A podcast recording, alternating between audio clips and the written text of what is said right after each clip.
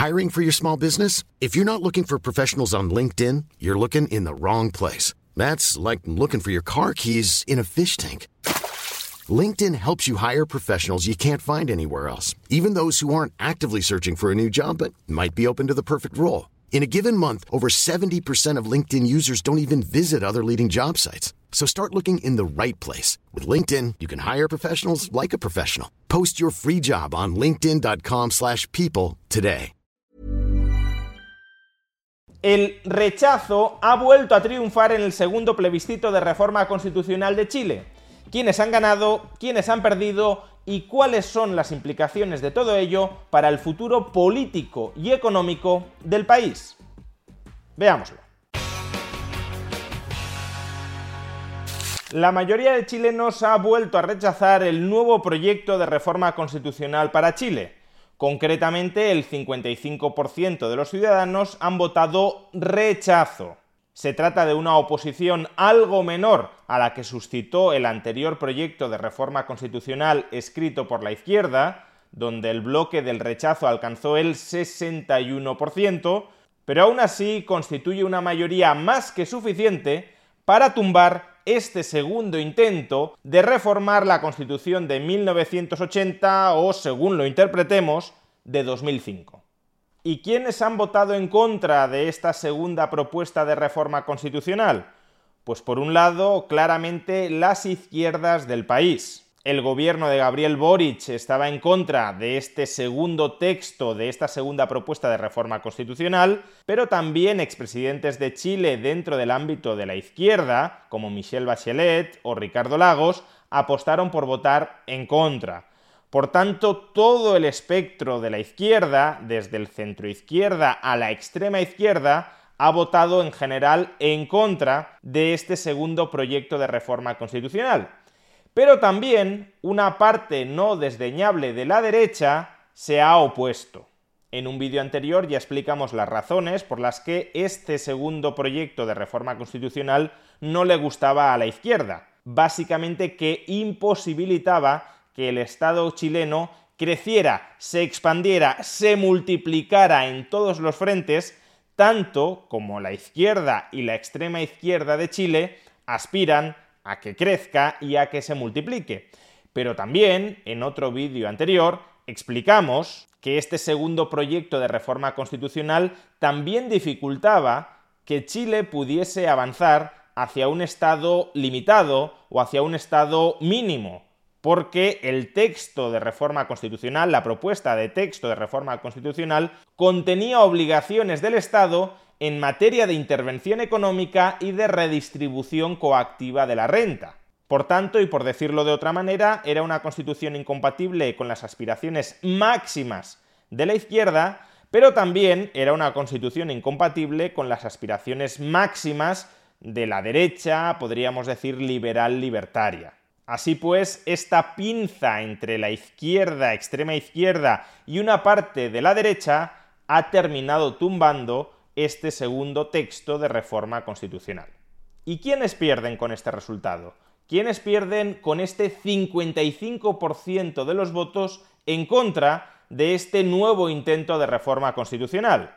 Pues por un lado, los primeros perdedores son el Partido Republicano de José Antonio Cast. Con el Partido Republicano de José Antonio Cast se da una situación paradójica, y es que el Partido Republicano de Cast fue la única formación política que se opuso a reformar la Constitución de 1980. Denunciaron, con razón, que era del todo innecesario meter a Chile en un incierto proceso constituyente cuando la Constitución de 1980, o debido al número de múltiples enmiendas a las que ha sido sometida, más de 70, también podríamos llamar la Constitución de 2005, consideraban que los problemas de fondo que tiene la sociedad y la economía chilena no se solventan con una nueva Constitución, y que por tanto el proceso constituyente era, en el mejor de los casos, una pérdida de tiempo, y en el peor un salto hacia el vacío institucional. Eso es lo que decía en un comienzo el Partido Republicano.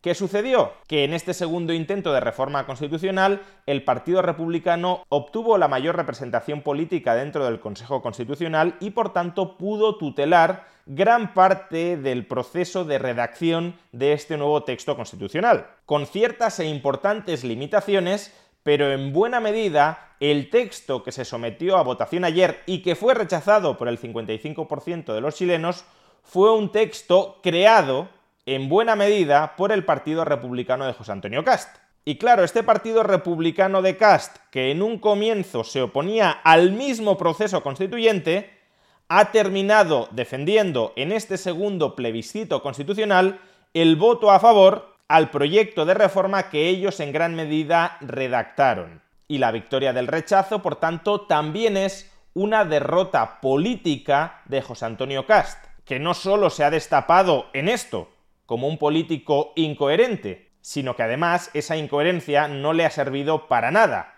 porque su proyecto de reforma constitucional ha sido tumbado. Pero en segundo lugar, y no lo perdamos de vista, también pierde con este segundo rechazo la propia izquierda.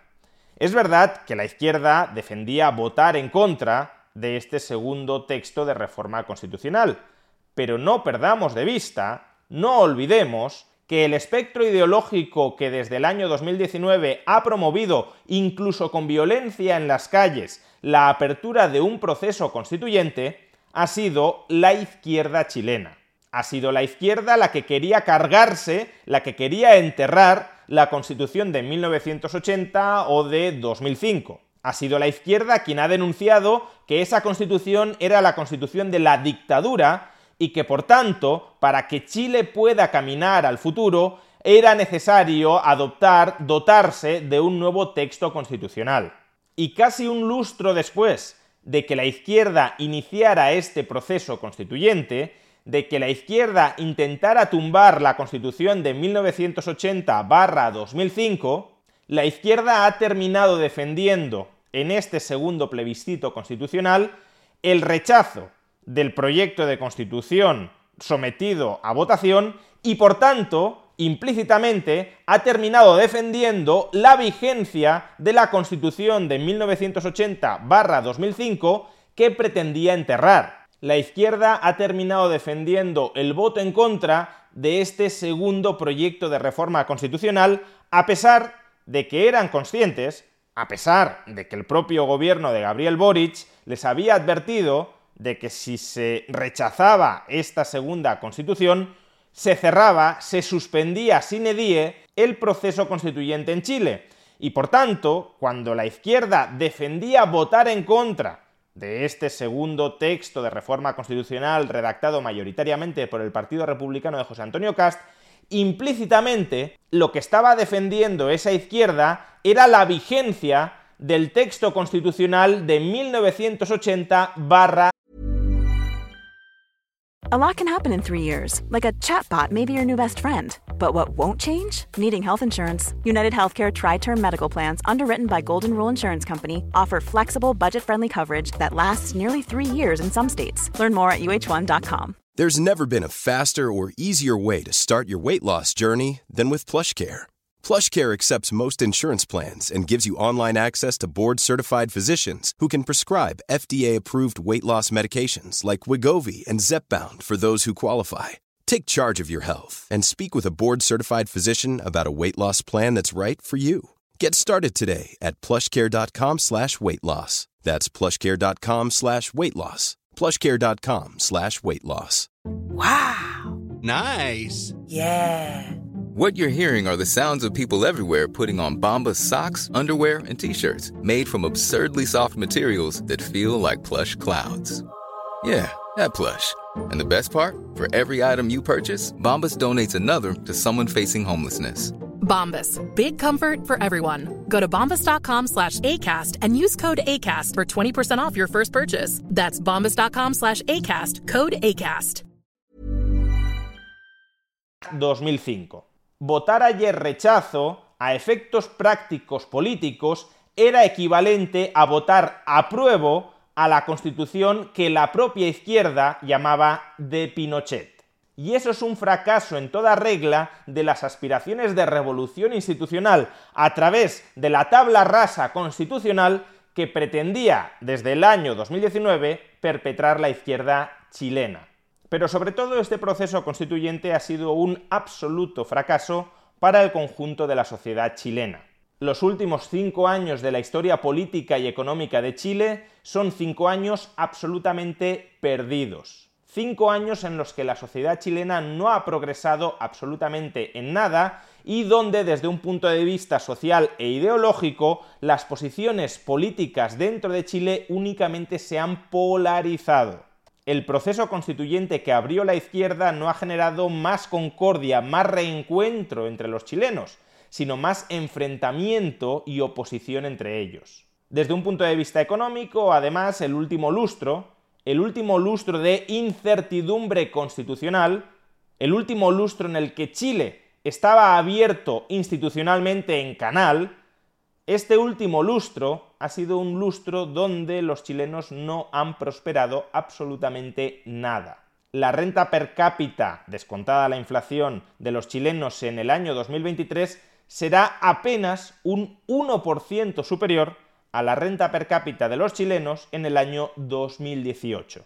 Y eso, de nuevo, es un fracaso para una sociedad que durante las últimas décadas se había acostumbrado a crecer y a prosperar gracias a que el marco constitucional que han pretendido enterrar durante los últimos cinco años ha sido un marco institucional que ha posibilitado ese crecimiento y ese desarrollo económico. Y en lugar de haber dedicado estos últimos cinco años a reflexionar qué le estaba pasando a la sociedad y a la economía chilena para que ese marco constitucional, que había funcionado bien durante más de 20 años, no haya seguido arrojando los resultados que permitía arrojar, en lugar de dedicar cinco años a reflexionar qué leyes era necesario cambiar en Chile para reimpulsar el crecimiento económico, los chilenos han perdido cinco años en estériles debates constitucionales, tirándose los trastos a la cabeza los unos contra los otros y colocando en el horizonte de los inversores la absoluta incertidumbre sobre cuáles iban a ser las reglas de juego dentro de ese país en el medio largo plazo. El último lustro ha sido un lustro de inestabilidad y de aventurismo institucional en Chile, y por tanto un lustro que ha generado inquietud, miedo, zozobra entre aquellos inversores que podrían haber estado interesados en invertir en Chile a largo plazo, pero que no eran capaces, como no lo era nadie, de prever cuál iba a ser el marco institucional básico vigente a largo plazo en Chile, mientras Chile seguía abierto institucionalmente en canal, debatiendo sobre cuál debía ser la constitución del futuro sin que existiera, como hemos visto en estos dos últimos años, un claro consenso social, un mayoritario consenso social sobre cuál debía ser ese texto constitucional. Porque cuando el texto constitucional lo redactó la izquierda, la derecha lo rechazó, y cuando el texto constitucional lo ha redactado una parte de la derecha, la izquierda y la otra parte de la derecha también lo han tumbado. Por tanto, claramente, el saldo de este proceso constituyente, iniciado revanchistamente por la izquierda en el año 2019, ha sido un saldo tremendamente negativo para la sociedad chilena. No han ganado nada y han perdido mucho. Por eso, incluso Gabriel Boric, que fue uno de los abanderados de la apertura de este proceso constituyente, ahora, tras el segundo rechazo, ha decidido poner en suspenso el proceso constituyente, porque él mismo es consciente de que Chile no puede soportar más años abierto institucionalmente en canal. Con esto, quiero ser claro, durante nuestro mandato se cierra el proceso constitucional. Las urgencias son otras. Y una vez aparcado este camino a ninguna parte que era el proceso constituyente, los chilenos deberían comenzar a reflexionar seriamente sobre cómo resolver dos de sus principales problemas actuales, el estancamiento económico y la creciente delincuencia. Dos problemas que pueden resolverse dentro del marco constitucional vigente, dentro de la Constitución de 1980-2005. al contrario de lo que les han dicho muchos políticos chilenos durante los últimos años, que para resolver esos problemas hacía falta una nueva constitución, una mentira que meramente repetían porque esos políticos sí querían una nueva constitución que supusiera menos restricciones y menos controles a su poder arbitrario, al ejercicio de su poder arbitrario en contra de la sociedad chilena, como digo, al contrario de lo que les han estado repitiendo machaconamente durante los últimos años, esos problemas claves sí se pueden resolver dentro del marco constitucional vigente. Y lo que habría que exigirles a los políticos que están en el legislativo y en el ejecutivo de Chile ahora mismo es que se pongan a trabajar eficazmente a la hora de resolver esos problemas. Que dejen de perder el tiempo, la libertad y los recursos de los chilenos en aventurismos institucionales estériles y que reformen liberalizadoramente la economía y las fuerzas de seguridad para atajar el estancamiento y la delincuencia.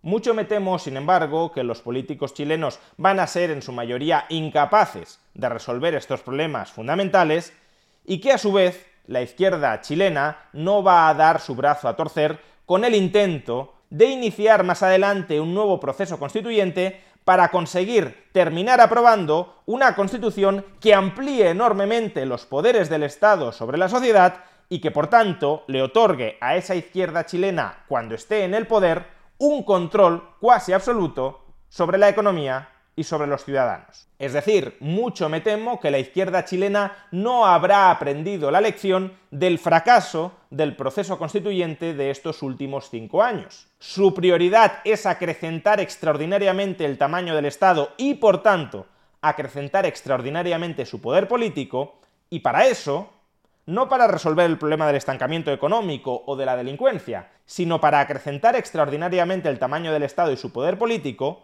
para eso sí necesitan una nueva constitución. Y como esa es su auténtica y su única prioridad, como esa es su obsesión política, van a intentar conseguir una nueva constitución en el futuro, caiga quien caiga, aun cuando ello suponga someter a los chilenos a un nuevo tortuoso proceso constituyente de un final tan incierto como el proceso constituyente iniciado por esa misma izquierda en 2019 y que felizmente concluyó ayer.